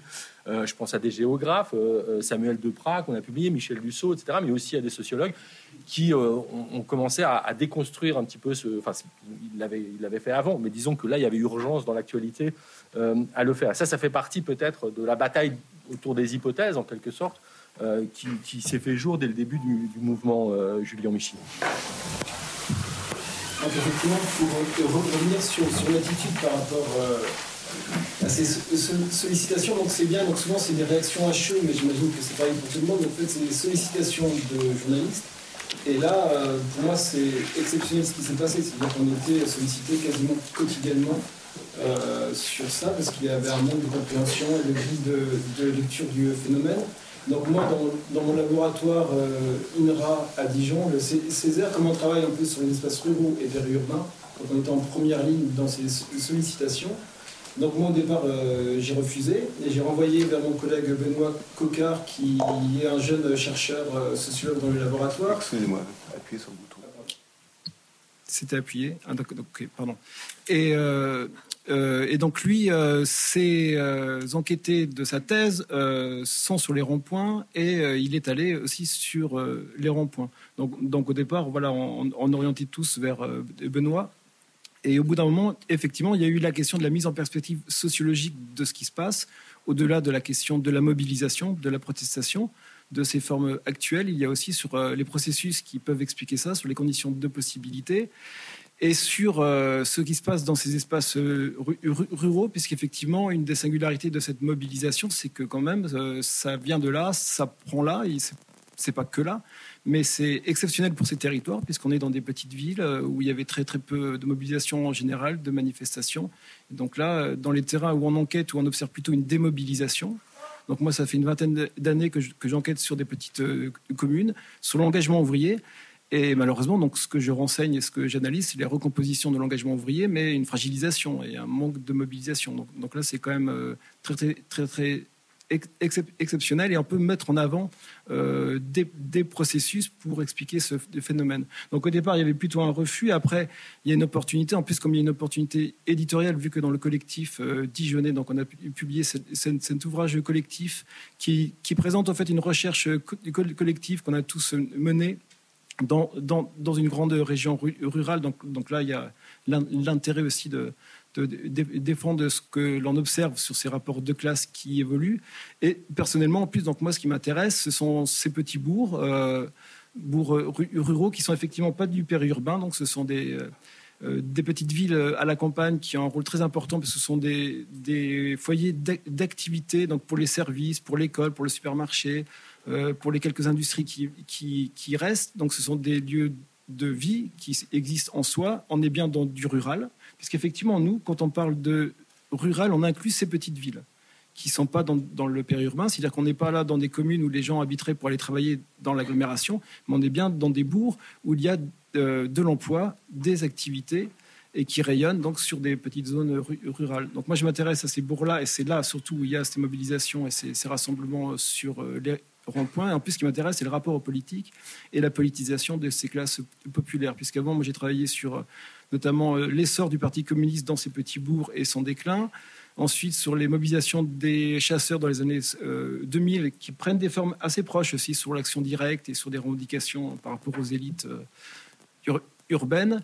Et enfin, sur le syndicalisme dans un atelier euh, de matériel ferroviaire dans un petit bourg de 3, 3000 habitants. Donc euh, il y a un passif qui fait que euh, bah, lorsque tu nous as sollicité, voilà, on s'est senti autorisé voilà, à, donner effectivement notre point de vue donc, par rapport à ces recompositions sociales dans, dans, les espaces ruraux. Et pour nous, c'est une très bonne opportunité, et notamment pour moi, pour mettre en avant cette population ouvrière, donc classe populaire, mais aussi donc ces, fractions ouvrières dans les campagnes, parce qu'en tant que sociologue à l'INRA, on est toujours perçu de manière bizarre en disant mais vous ne travaillez pas que sur les agriculteurs, il n'y a pas que de l'agronomie. Alors moi, défends toujours en disant le premier groupe social dans les campagnes, c'est très clairement et de loin le groupe ouvrier. Donc c'est le premier groupe devant tous les autres groupes et surtout devant euh, euh, le groupe agricole. Donc en gros, il y a moins de 5% d'agriculteurs euh, dans les campagnes et environ 30% d'ouvriers. Donc il y a six fois plus d'ouvriers que d'agriculteurs, mais effectivement, dans la symbolique, dans les représentations dominantes des campagnes,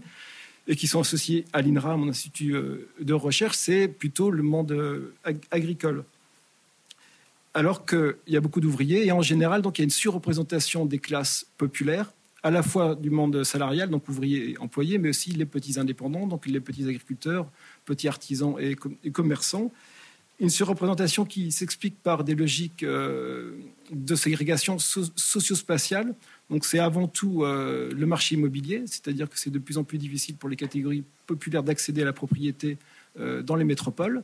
Donc, euh, ils vont plutôt dans le périurbain, voire dans le monde rural. Ensuite, il y a des logiques liées à l'évolution du marché de l'emploi, puisque maintenant, quand les entreprises se développent, s'installe, on voit très clairement que les ateliers de fabrication, les usines de fabrication se font dans le périurbain ou dans le rural parce que les terrains sont moins chers, parce qu'il y a de la main-d'œuvre. Par contre, les centres de décision ou les, entreprises plutôt liées euh, à des fonctions intellectuelles, de coordination, on est dans les métropoles. Donc vous avez un développement, par exemple, tous les, tous, les entrepôts de la logistique type Amazon, on est dans le périurbain ou dans le rural, alors que les entreprises qui embauchent plutôt des cadres et des ingénieurs, on est plutôt dans le monde urbain. Donc il y a une division qui se fait et en même temps l'emploi ouvrier a toujours été classique dans le monde rural, puisqu'il y a une longue histoire euh, de l'industrie euh, rurale depuis le 19e siècle, avec des recompositions, des recompositions et des renouvellements, puisque dans les années 50 et, 60, il y a une décentralisation industrielle assez forte qui fait euh, se développer des usines, notamment dans le secteur automobile. Et c'est plutôt remettre euh, à, mon sens, la mobilisation et l'évolution de la, classe ouvrière font qu'on voit plus ces réalités qui ont toujours existé, mais qui étaient invisibilisées par les représentations euh, dominantes, et notamment par les représentations du mouvement ouvrier, qui ont surtout mis l'accent sur les bastions euh, ouvriers, sur, sur, l'industrie urbaine, alors qu'il y avait aussi ces fractions ouvrières dans les milieux ruraux. Mais les inégalités spatiales en termes de distribution sociales de la population elles se sont renforcées euh, durant les dernières euh, décennies. Et là, très clairement, plus vous vous éloignez euh, des métropoles et du cœur des métropoles, plus la part des ouvriers dans la population augmente. Donc c'est très clair, c'est régulier. C'est-à-dire que c'est très faible à Paris, parce que Paris, encore à part, c'est encore pire. Après, c'est les autres métropoles, ensuite le périurbain, et ensuite c'est le rural. Donc, en gros, c'est, par exemple, pour les ouvriers, c'est 14% dans le pôle parisien, donc c'est euh, l'agglomération parisienne, on arrive à 30%, donc comme je vous l'ai dit, dans, les espaces ruraux. Ce qui est intéressant, c'est que c'est l'inverse pour euh, les cadres et les professions intellectuelles supérieures. On est à 7% dans les espaces ruraux et quasiment 30% pour euh, le pôle parisien. Donc il y a une distance spatiale de classe qui se renforce. Et pour le voir, il suffit de citer les départements qui sont les plus ouvriers en proportion je vous donne juste les dix départements les plus ouvriers, en commençant par ceux qui sont les plus ouvriers en proportion. Donc on a Ardennes, Haute-Marne, Orne, Aisne, Mayenne, Vosges, Haute-Saône, Jura, Vendée et Meuse. Donc on est dans des départements typiquement ruraux. En fait, ce qui les singularise, c'est qu'il n'y a pas de métropole majeure. C'est vraiment ça qui les singularise. On n'est pas dans les départements euh, de la Seine-Saint-Denis ou du Val-de-Marne, euh, de la région Nord ou Pas-de-Calais. On est bien dans des départements où, en fait, il n'y a pas de grandes villes. Et c'est là où la proportion d'ouvriers est la plus importante. Et elle est surtout importante au sein de ces départements, dans ces petits bourgs, où là, vous avez euh, donc la concentration des services publics, écoles, poste, hôpital, gare, services commerciaux, donc banques, supermarchés, petits commerces, artisans, et donc les activités industrielles où euh, vont souvent travailler euh, les ouvriers qui habitent dans ces territoires. Or, ce sont ces petites villes, des campagnes où la mobilisation est très forte, qui subissent de plein fouet la crise industrielle, mais aussi le recul de l'État social et le retrait et la privatisation des services publics. Donc, c'est dans ce type de communes qu'il y a des mobilisations fortes. C'est ce type de communes que dans, lequel j'enquête en général. Et comme hypothèse ou comme, euh, comme élément que l'on peut mettre euh, en avant et que l'on observe, c'est cette distanciation croissante entre classes sociales dans ces territoires. Donc il n'y a pas simplement. Donc c'est pour ça que les, thèses de Guillouis sont, beaucoup trop simplistes parce qu'en gros il va opposer euh, les métropoles aux autres territoires. Tout est homogène et il n'y a plus de rapport de classe au fait dans ces territoires. Euh, il n'y a plus de bourgeoisie, il n'y a plus de euh, de, groupes différenciés, alors que c'est beaucoup plus complexe. Et il y a des rapports de classe au sein même de ces territoires. Et ce que l'on observe, c'est un accroissement de la distance spatiale entre classes dans ces territoires. Et moi, je le vois très clairement dans les entreprises qui s'implantent ou qui existent dans ces territoires, où on voit de, de plus en plus que euh, les nouveaux responsables, donc les cadres supérieurs, ne s'inscrivent pas dans la vie local, alors qu'auparavant, les cadres de ces usines étaient souvent issus de familles locales et de familles populaires. Soit euh, ils étaient issus de familles locales, soit ils venaient d'ailleurs, mais en fait ils se mariaient généralement avec une personne qui habitait dans, dans le bourg. en tout cas, ils s'inscrivaient dans la vie euh, locale. Euh, souvent, ils avaient connu une promotion interne forte. Ils avaient commencé comme ouvriers qualifiés ou comme techniciens. Donc, ils, connaissaient le travail ouvrier. Or là, euh, surtout à partir des, années 90 et 2000, on est devant d'autres types de cadres, plutôt des cadres managers, moins techniciens, qui viennent de l'extérieur, qui ne s'inscrivent pas dans la vie euh, locale. Donc eux, ils viennent des grandes écoles. Euh, ils ne s'impliquent pas localement. Généralement, ils n'habitent pas sur, place, donc ils restent résider dans les métropoles régionales.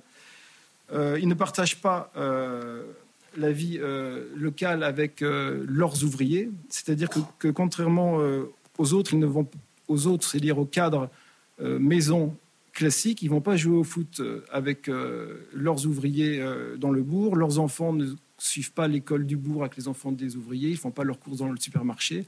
Fait, ils ne sont pas inscrits localement et, ne partagent pas donc ces, conditions de vie résidentielle. Donc auparavant, il y avait des clivages de classe forts mais il y avait une proximité spatiale qui faisait que les ouvriers pouvaient en quelque sorte des fois tenir leur cadre qui habitait juste à côté euh, euh, de l'entreprise. Souvent, les cadres s'arrangeaient pour habiter dans les communes rurales plus éloignées pour pas être, toujours être en interaction avec euh, les salariés, mais ils étaient quand même dans le même espace de, vie.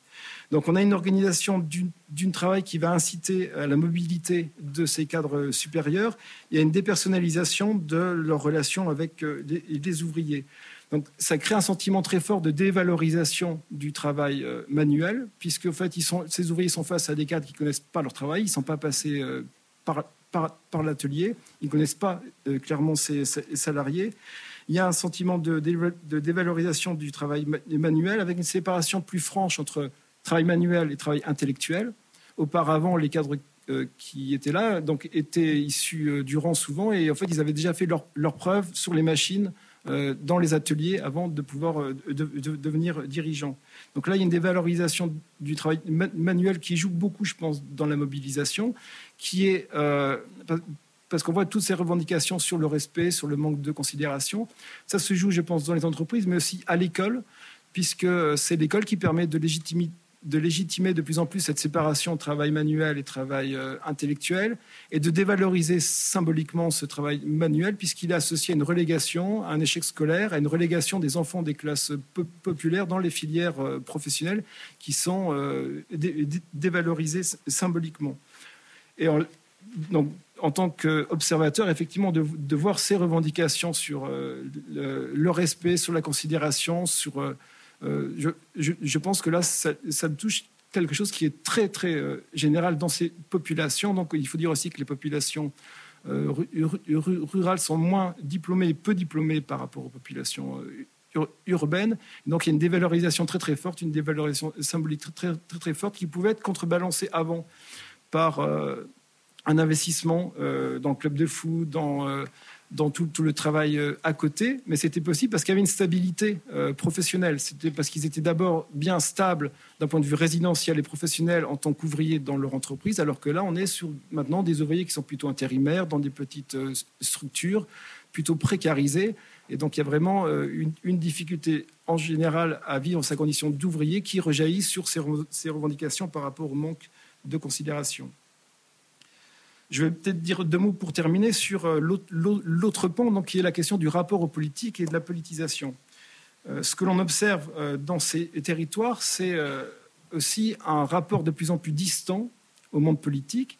Et donc là, c'est pareil, c'est pas simplement distant par rapport que à la politique légitime institutionnelle générale et nationale, c'est par rapport aussi aux partis politiques et puis aux élus, y compris par rapport aux, élus locaux, puisqu'il y a une, évolution très forte dans les campagnes qui est le développement de, ces structures intercommunales qui ont pris une puissance euh, euh, accrue ces dernières, années. Donc, euh, les structures intercommunales, c'est là où il y a l'augmentation des compétences, des budgets, c'est là où se, trouve le pouvoir local aujourd'hui. Ça rassemble maintenant des superficies très très vastes d'un ensemble de communes. Les habitants n'élisent pas euh, ceux qui dirigent ces structures euh, intercommunales. Ils connaissent pas ceux qui, dirigent vraiment ces, structures euh, intercommunales. C'est très très opaque. or, le pouvoir ne se joue plus au conseil municipal, mais dans, dans ces structures intercommunales qui mettent en avant des enjeux de technicité par rapport à, l'action publique territoriale. Donc il y a vraiment un sentiment de dépossession et, par rapport euh, à, cette évolution, on a aussi moins de prise euh, par rapport aux élus locaux, puisqu'en réalité, ce n'est pas le maire du village qui fait vraiment le choix. Même s'il siège dans la structure intercommunale, en fait, c'est le président et les vice-présidents, c'est-à-dire les représentants des grosses communes qui gèrent et qui gèrent entre eux en dépolitisant, en disant c'est des questions très très techniques. Donc il y a vraiment une professionnalisation qui va être mise en avant et qui va démobiliser les citoyens dans leur rapport même à leurs élus euh, locaux. Et là, je fais référence notamment aux travaux de Sébastien Vignon, donc sur, ces structures intercommunales, oui, il montre bien cette euh, dépossession, cette relégation euh, des élus politiques les plus populaires, parce que ceux qui vont diriger ces structures intercommunales, ce sont ceux qui viennent des classes moyennes, voire classes supérieures locales. Donc il y a un sentiment de ne pas avoir de prise sur ces processus et un délitement euh, des partis politiques qui est encore plus accru euh, dans les zones rurales, et notamment donc, du côté euh, des organisations de gauche, où auparavant, même dans ces bourgs, il y avait toujours des, organisations avec une base militante, donc du côté du Parti communiste et du Parti socialiste. Et ça reposait notamment sur une alliance entre la petite bourgeoisie culturelle, pour faire simple, les enseignants, et les militants ouvriers, qui étaient des dirigeants syndicaux des principales boîtes de ces bourgs. Or là, il y a, euh, euh, comme je l'évoquais, une distance de classe euh, qui s'est renforcée. Elle s'est renforcée ouvrier par rapport au cadre, mais au fait, elle s'est renforcée aussi par rapport aux autres milieux sociaux. C'est-à-dire que ce que j'ai dit sur les usines, ça marche aussi pour les établissements scolaires. Les, nouveaux enseignants, en généralement, ils ne s'investissent pas localement, ils n'habitent pas dans ces petits bourgs, ils vont plutôt habiter dans les grandes villes côté. C'est la même chose pour les établissements bancaires, c'est la, même chose pour, l'administration. Donc vous avez une séparation de classe euh, générale, or les partis de gauche et cette politisation ouvrière, elle s'ancrée dans cette alliance entre ces, ces enseignants et euh, ces militants ouvriers. Or là, les enseignants, donc effectivement, on ne les voit pas sur les ronds-points. Moi, je les vois plus dans mes terrains. Ce que je vois, ce sont des enseignants à la retraite, effectivement, ceux qui ont participé euh, à la dynamique d'union de la gauche dans les années 60 et 70, qui sont à la retraite dans les communes. Eux prennent leur retraite sur, sur place. Ils sont encore actifs des fois, mais ils sont très âgés. Et il n'y a pas eu de relève. C'est-à-dire que les jeunes, enseignants, on ne les retrouve pas. Euh, soit ils n'habitent pas là, soit ils ne s'investissent pas dans, dans, la vie locale. Donc ça, moi, je pense que cette euh, coupure entre petite bourgeoisie culturelle et militants ouvriers, c'est aussi une cause de cette démobilisation. Et c'est pour ça qu'on ne retrouve pas ces enseignants euh, sur les ronds-points. Et c'est pour ça que euh, les, partis politiques déclinent. Et juste pour terminer sur, sur un point, c'est qu'il reste toujours des militants quand même ouvriers dans ces, ces bourgs. Mais ils vont se retrancher sur le syndicalisme, qui va être un syndicalisme plus que centré sur l'entreprise, sur les quelques entreprises qui restent encore bien euh, cohésive d'un point de vue de la culture euh, ouvrière, mais il n'y a plus ce relais au niveau municipal ou au niveau politique. C'est-à-dire que la matrice syndicale CFDT pour le PS ou CGT pour le PC, elle ne joue plus. Et c'était la matrice qui permettait d'ouvriériser ces partis et, qu'ils aient un lien avec les milieux populaires. Or là, le syndicalisme est beaucoup plus difficile. Donc les syndicalistes se retranchent sur des revendications plutôt professionnelles Et de l'autre côté, les partis politiques euh, ne vont plus valoriser ces militants d'origine populaire parce que même sont pris dans un processus de professionnalisation et de valorisation plutôt des, classes moyennes intellectuelles, voire des classes supérieures. Donc il y a cet éclatement, cette démobilisation, si bien que euh, on peut comprendre, je pense, cette mobilisation, qu'elle se fasse en dehors des organisations et aussi en dehors du Front National, parce qu'on pourrait dire qu'il n'y a pas tant que ça de déclin des organisations politiques, parce qu'il y aurait le Front National, sauf que le Front National, il a effectivement un essor électoral très fort dans ses campagnes, mais pas de structure militante. Il n'y a aucune traduction, traduction des soutiens, du soutien électoral en réseau militant. Donc vous avez euh, des sympathisants, des personnes qui sont proches du Front National à distance, notamment par les réseaux sociaux, mais en général, en, général, il n'y a pas d'organisation. Ça, on le voit très clairement, c'est-à-dire que le Front National est très fort électoralement dans ses bourgs aux élections nationales, mais il est incapable de monter des listes pour les élections municipales parce qu'il n'y a pas d'adhérents, de militants ou de sympathisants qui sont prêts à se présenter aux élections municipales. Donc c'est dans ce contexte de désagrégation euh, politique et de renforcement des clivages de classe au sein de ces campagnes, je, pense que prend euh, sens euh, cette mobilisation. Merci beaucoup, Julien Michy, pour toute ces précisions et, ce tableau euh, de ce, de, ce, type de, territoire euh, qu'on connaît, je pense, très mal et, qu'on découvre à la faveur de, ce mouvement. Je vais passer la parole pour terminer ce, tour de table à Cyril Lemieux. J'imagine, entre autres choses, pour adresser la question des médias. Là, l'hypothèse qu'on peut faire, c'est est-ce que la critique très virulente dont parlait Florence Obnas à l'endroit des journalistes et, des médias, et qui n'a eu de cesse de, monter en, puissance, même euh, au, fur et à mesure, euh, est, à, est liée euh, à la critique de, la politique? C'est-à-dire, est-ce qu'au fond, ce qui est en jeu, c'est une critique de la, du traitement professionnel de la politique, qu'il s'agisse d'un traitement des responsables politiques ou d'un traitement des journalistes Et donc, une critique de quelque chose comme le complexe euh, politico-médiatique, en tous les cas perçu comme tel par, euh, euh, par un certain nombre de gens mobilisés. Oui, alors... Je suis désolé, j'avais pas du tout prévu de parler des médias en fait.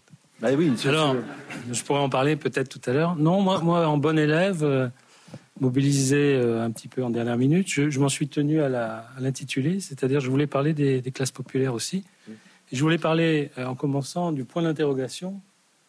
Il y a eu un point d'interrogation qui a été mis dans l'intitulé, puisqu'effectivement, on ne sait pas trop, en fait, si ces gilets jaunes, c'est euh, les classes populaires. Alors, on ne sait pas trop déjà ce que sont les classes populaires. Alors, est-ce qu'on sait ce que, si les gilets jaunes sont des classes populaires? Et comme l'a dit Isabelle Coutan, il est possible aussi qu'il y ait des petits moyens, etc. Ce que je voudrais dire, malgré tout, c'est, je, voudrais faire proposer quelques réflexions qui, malgré tout, euh, s'adosse au, euh, au, savoir des sciences sociales sur les classes populaires. Donc même si ce mouvement n'est pas purement en classe populaire, je pense qu'on a gagné quand même à euh, regarder les travaux, les réflexions euh, des sociologues, mais aussi d'ailleurs des, historiens sur la question des classes populaires. Donc moi, il me semble, pour premier point que je dirais, c'est que la question des classes populaires est, est peut-être un des défis les plus importants pour les sciences sociales euh, et en particulier pour la sociologie, parce que c'est l'objet sur lequel il y a le plus de risques euh, d'ethnocentrisme de classe, c'est-à-dire le risque de projeter sur, sur ces groupes euh, les attentes et les normes qui sont celles des, classes moyennes et supérieures auxquelles généralement les, les chercheurs appartiennent. donc on peut aussi parler d'un risque d'intellectualocentrisme au sens où on a tendance à universaliser son propre rapport, par exemple, à la politique, lorsque euh, on examine, on s'intéresse au comportement des gens des classes populaires. Donc je vais dire un mot aussi à ce moment-là, forcément, euh, de l'ouvrage de, Passeron et Grignon euh, de 1989, Le savant et le populaire, parce que je pense qu'il propose une grille qui, qui peut être mobilisée en l'occurrence. Donc ces deux sociologues avaient étudié le rapport précisément des intellectuels aux classes populaires pour dire, en gros, il y a un peu deux, deux rapports typiques. Le premier, qui est largement dominant, ce qu'ils appelaient le misérabilisme, euh, c'est l'idée donc de se rapporter aux classes populaires comme toujours des classes qui manquent de quelque chose, qui sont en défaut de quelque chose, défaut de culture, défaut, de revenus, défaut euh, d'autonomie, démunis, etc. Donc on pourrait dire, et je simplifie un peu, une démarche qui victimise les classes populaires, et qui parfois d'ailleurs peut prendre aussi une tournure paternaliste. Et en fait, c'est assez courant, hein, ce qui montrait aussi c'était une posture assez courante en sociologie. Et puis, il y a une autre posture qui est un petit peu une réaction, ou qui est un petit peu l'inverse, qu'ils appelaient populisme, mais dans un sens euh, qui n'a pas un rapport direct, à mon avis, avec le sens qu'on donne aujourd'hui au mot populisme. C'est l'idée euh, inverse, donc que les classes populaires, au contraire, sont pleines de quelque chose que les autres n'ont pas, donc par exemple pleines d'authenticité. Et que par ailleurs, ces classes sont euh, autonomes, c'est-à-dire que les, normes, qu'on est, les normes issues des classes moyennes et supérieures qu'on essaye de leur imposer, en fait, glissent sur elles comme l'eau sur les plumes d'un canard, et qu'au fond, c'est très très superficiel et que ces classes populaires gardent leur culture euh, quasiment intacte. Bon, donc ça c'est euh, une polarisation dont on peut se demander comment elle opère aujourd'hui dans les interprétations dominantes des Gilets jaunes.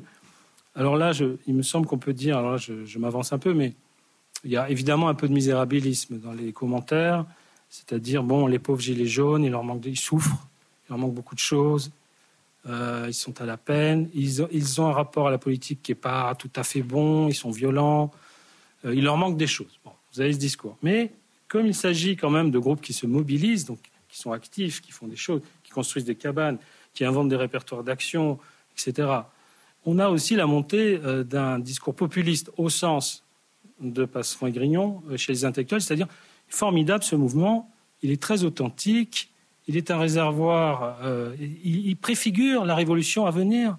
En fait, voilà, on a cherché pendant des années, on a cherché le mouvement social qui allait enfin, enfin porter la révolution. Ça y est, on l'a. Alors ça, c'est le truc typique. Vous, prenez toute l'histoire des, mouvements de ce type depuis euh, un siècle. Vous avez à chaque fois un émoi euh, dans toute une partie de la gauche intellectuelle. Ça y est, on le tient. On le tient, ce mouvement qui va enfin porter la révolution, etc. Alors dans les deux cas, on peut parler d'intellectualocentrisme. Pourquoi?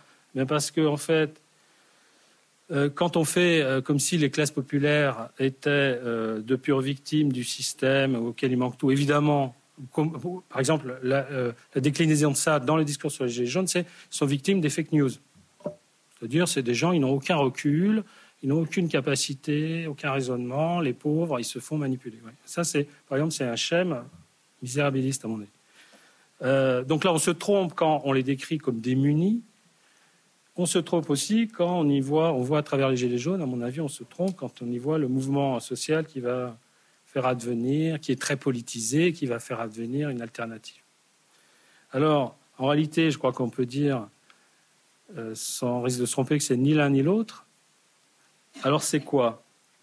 C'est là que peut-être un détour par euh, les historiens qui, euh, du mouvement euh, qu'on appelle les subaltern studies, les gens qui ont étudié beaucoup dans le passé les émeutes paysannes, d'autres formes de, de révoltes violentes, ou je pense aussi à un sociologue, Gérard Mauger, qui avait écrit un livre sur, je vais y revenir, sur les émeutes urbaines de 2005.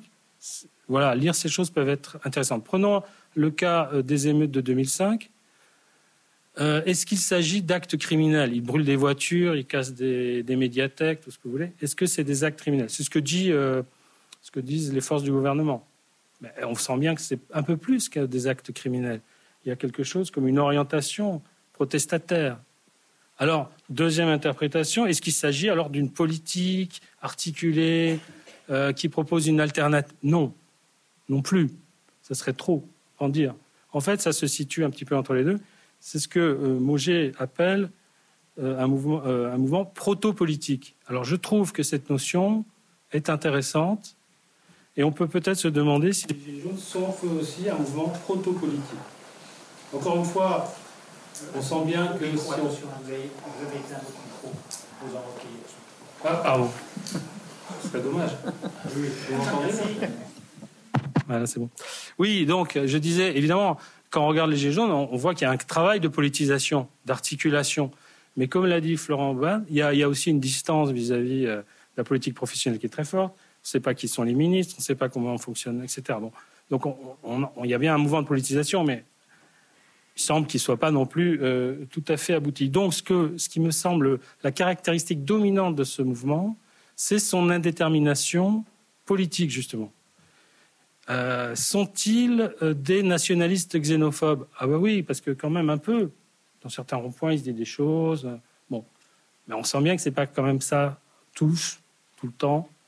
Alors sont-ils euh, des héritiers de la tradition socialiste? Ah oui, on sent qu'il y a des éléments comme ça de, revendication d'égalité. Oui, mais quand même pas complètement. Par exemple, si vous leur dites qu'ils sont socialistes, je pense qu'ils deviennent fous. Alors, alors est-ce que ce sont des libéraux? Bah, Oui, un petit peu aussi, parce qu'il il y a des questions de, concurrence, d'autonomie, d'autonomie dans la, de, de travail indépendant, des choses comme ça, des problématiques comme ça qui peuvent ressurgir aussi. Bon, il y a la voiture, euh, la voiture personnelle, toutes ces choses. Très ma liberté, ma liberté de conduire, etc. Donc, ce que je veux dire, c'est que, à mon avis, euh, ce mouvement est d'abord indéterminé, c'est-à-dire qu'il est potentiellement politique, il est proto-politique. Et là, on voit tout le travail aussi des intellectuels et des politiques pour le politiser. Alors, à distance, tout le monde essaye, tous les hommes politiques, tous, les groupements politiques essaient de le récupérer. Hein. Évidemment, c'est un mouvement mélanchoniste pour les mélanchonistes. C'est évidemment un mouvement du Rassemblement national pour les gens du Rassemblement national, etc. Il a peut-être que les libéraux qui, ont renoncé à essayer de le récupérer. Mais bon. Et puis, euh, à proximité, c'est aussi bien qu'il y, a quelques militants qui sont allés aussi euh, sur les ronds-points pour politiser de près, j'allais dire, c'est-à-dire pour, pour orienter politiquement. Bon, alors peut-être il se leurre, peut-être que ça ne va pas donner. Euh, on verra bien aux prochaines élections qui aura tiré les marrons du feu. Mais je crois que c'est très important de ne pas surpolitiser ce mouvement et de ne pas non plus sous-politiser. C'est sa difficulté, c'est une détermination. Ce que je voulais dire pour finir, c'est qu'on pourrait dire aussi que c'est un mouvement qui rappelle qu'on est dans une société différenciée. Euh, c'est-à-dire, on dit souvent, les Français, euh, les Français pensent que, etc. Là, on voit qu'il y a des groupes, en fait que c'est une société structurée et que tout le monde, euh, tout le monde ne pense pas la même chose, tout le monde n'a pas les mêmes orientations, les mêmes conditions de vie, etc. Sans parler de l'existence d'une classe, de toute, sans m'aventurer sur ces questions, est-ce qu'il y a des classes, etc. il y a en tout cas, c'est certain, une différenciation sociale. Et donc, cette différenciation pose aussi la question euh, de la liaison ou de la solidarité, on pourrait dire au sens durkheimien, entre ces groupes. Hein, c'est-à-dire, c'est la question, parce que ce qui nous est rappelé, c'est non seulement qu'on est dans une société différenciée, mais que nous sommes interdépendants. Donc c'est ça, la question politique peut recommencer à partir de ce constat que nous sommes dans la même société que les Gilets jaunes, nous les intellectuels euh, qui sommes dans cette salle, nous sommes dans la même société que les Gilets jaunes. Et donc là, il va falloir faire de la politique. Ça, c'est une première chose. Deuxième moment, c'est pas. Alors, si on dit, euh, il y a des gens qui ont dit, ah, les gilets jaunes, c'est le peuple. Ça, ça pose un problème aussi. Parce qu'il y a d'autres classes populaires.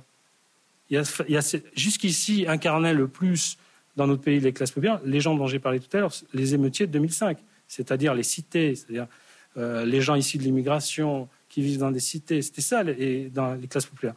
Donc il y a au moins cette autre euh, fraction des classes populaires qui existe et il ne faudrait pas qu'on dise que les classes populaires, c'est uniquement ces gens des Gilets jaunes, dont, encore une fois, on ne sait pas tout à fait d'ailleurs s'ils sont entièrement classes populaires. Mais euh, le dernier point donc, que je voulais dire, oui, c'est revenir sur l'importance du travail politique, euh, c'est-à-dire ce travail qui va essayer de donner un sens à la solidarité entre euh, les groupes qui structurent la société. Bon. Et là, évidemment, on disait le, retrait des partis de gauche, enfin l'éloignement des partis de gauche depuis euh, euh, un certain nombre d'années vis-à-vis des classes populaires, bon, sans doute on le paye, sans doute euh, c'est évidemment si on est de gauche, c'est un reproche qu'on doit faire aux partis de gauche, c'est-à-dire à, soi-même en fait, si on est de gauche, mais surtout si on est intellectuel de gauche. Mais il y a aussi une autre dimension, je dirais, c'est que il faut à mon avis, il y a quand même des transformations profondes des classes populaires qui font qu'elles n'aspirent pas forcément à cet idéal ouvriériste sur lequel parfois on s'adosse pour critiquer l'évolution, hein, en disant ah c'était mieux, tellement mieux avant les années 60, là il y avait le Parti communiste, c'était bien encadré. Aujourd'hui, les gens n'aspirent pas forcément à ça, et c'est pas forcément, à mon avis, euh, quelque chose qu'il faut euh, leur reprocher. Ils veulent euh, leur, pavillon individuel, leur machin. Bon, donc ce qui, c'est là que la sociologie, à mon, avis, est interpellée aussi. Créer une politique de solidarité avec les classes populaires, c'est créer réfléchir à de la solidarité avec des classes populaires d'aujourd'hui, et non pas à partir d'idéaux des années 60. C'est la classe populaire telle qu'elle se présente aujourd'hui, euh, ses aspirations à elle, etc. Donc, il y a une interprétation à faire du, mode de vie actuel sans projeter dessus des fantasmes qui sont en fait, enfin, ils sont devenus des fantasmes parce que euh, ils sont euh, la vision idéalisée qu'on se fait en tant qu'intellectuel de ce que devraient être ces classes populaires. Là, je pense a aussi un travail à faire d'autocritique pour essayer de comprendre ce qu'elles sont euh, en réalité. Voilà. Donc, bon, ben, je vais m'arrêter là. Voilà, je m'arrête là.